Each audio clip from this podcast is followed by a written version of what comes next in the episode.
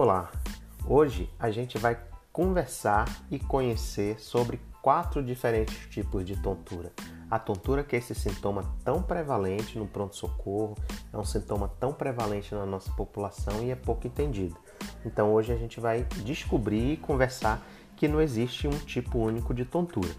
Então, a tontura ela representa cerca de 5 a 6% das consultas médicas.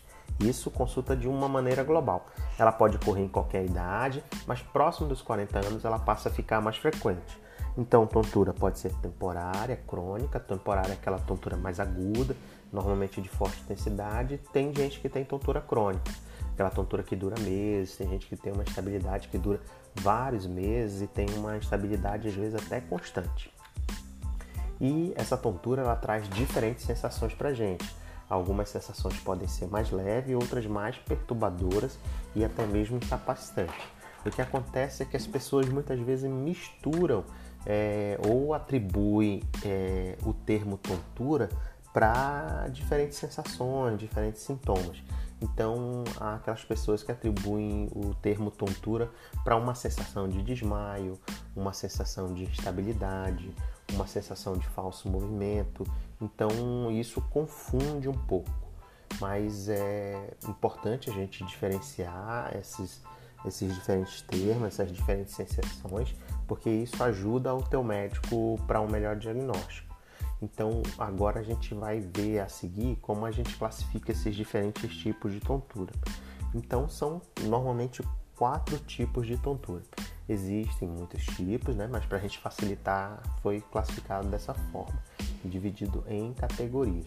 Existe a tontura do aparelho labiríntico, né? que é a tontura propriamente dito do labirinto, as famosas labirintites.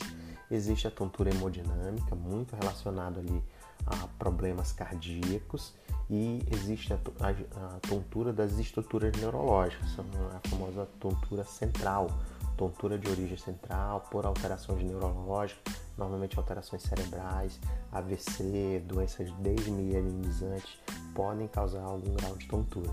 E existe a tontura emocional, tontura do psicogênico, estresse, ansiedade, agitação também são causas de tontura. Então a gente vai começar né, de maneira mais detalhada cada uma delas. A tontura do aparelho labiríntico é aquela tontura que dá uma sensação de desequilíbrio.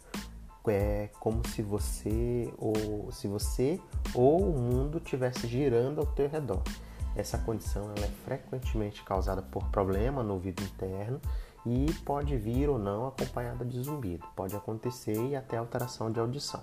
Então, esse tipo de tontura costuma ser descadeado por movimentos feitos com a cabeça, como virar de lado, olhar de um lado para o outro. Existe a tontura de estruturas neurológicas, é o tipo de tontura que vem com sensação de desequilíbrio, é como se estivesse cambaleando. Normalmente tem outros sintomas associados, então alteração na marcha, dificuldade de andar sozinho, pode ter alteração na visão, muito associado a pancadas na cabeça, outras doenças neurológicas, o consumo excessivo de álcool também. Então, ficar muito atento para essas tonturas, porque a tontura ela pode ser o primeiro sintoma, por exemplo, de uma doença desmielinizante. Existem algumas doenças neurológicas que a primeira manifestação é a tontura. E o número 3 é a tontura hemodinâmica. Essa tontura ela é decorrente de alterações cardíacas ou alterações da circulação. Ela acontece quando a pressão ela cai de maneira súbita, né? E aí o sangue ele não é bombeado de forma adequada para o cérebro. Isso dá uma sensação de desmaio, pode causar escurecimento na visão, o aparecimento de pontos brilhantes na visão também muitas vezes é relatado por esses pacientes. E esse tipo de tontura ele pode surgir quando o corpo está em movimento, quando você está praticando alguma atividade física e até mesmo de forma repentina, quando está parado ou quando a pessoa tenta se pôr de pé de maneira muito rápida. Então essa é a tontura hemodinâmica. o, quarto, o quarto tipo de tontura que indica outra possibilidade diagnóstica para a gente é a tontura emocional. Então, você sabia que alterações psicológicas como depressão, ansiedade também pode dar tontura? É verdade. Nesse caso, a tontura ela vem como resultado de alteração na respiração, que também pode provocar falta de ar, tremores, aumento dos batimentos cardíacos. Algumas pessoas referem formigamentos nas mãos, nos pés e até mesmo nas, na boca. E desses quatro tipos de tontura que a gente revisou de maneira bem breve, a gente falou sobre a tontura do labirinto, propriamente dita, as tonturas de origem neurológica, a tontura hemodinâmica está muito relacionado às questões cardíacas e a tontura emocional que está ligado ali ao nosso psíquico. E desses casos de tontura, como saber se eu procuro um médico de, de maneira imediata? Bom, na maioria dos casos a tontura ela surge com uma sensação leve, simples, dura menos de um minuto e não acarreta nenhum outro sintoma. Então, nesses casos, a gente sugere que você aguarde, observe e observe se esse sintoma vai voltar, se ele é recorrente. E mas o, o, o oposto também é verdade. Existem sintomas e características que acompanham a tontura e aí pode ser motivo de preocupação, né? Então, é, quais são os sintomas que são motivos de preocupação? Então, se a pessoa tem uma dor de cabeça muito forte, uma dor no pescoço, se ela tem dificuldade de andar, se associado a essa tontura ela teve perda de consciência, se associado à tontura ela teve dificuldade para ouvir, ver, falar ou engolir, se tiver dificuldade de se locomover, de movimentar os braços ou até mesmo uma perna, isso são os ditos sintomas de alarme. Então, por ser tão importante, eu vou repetir mais uma vez. Então, associado à tontura, a tontura ela pode ser leve, aquela tontura que dura menos de um minuto, é aquela tontura que não acarreta nenhum outro sintoma.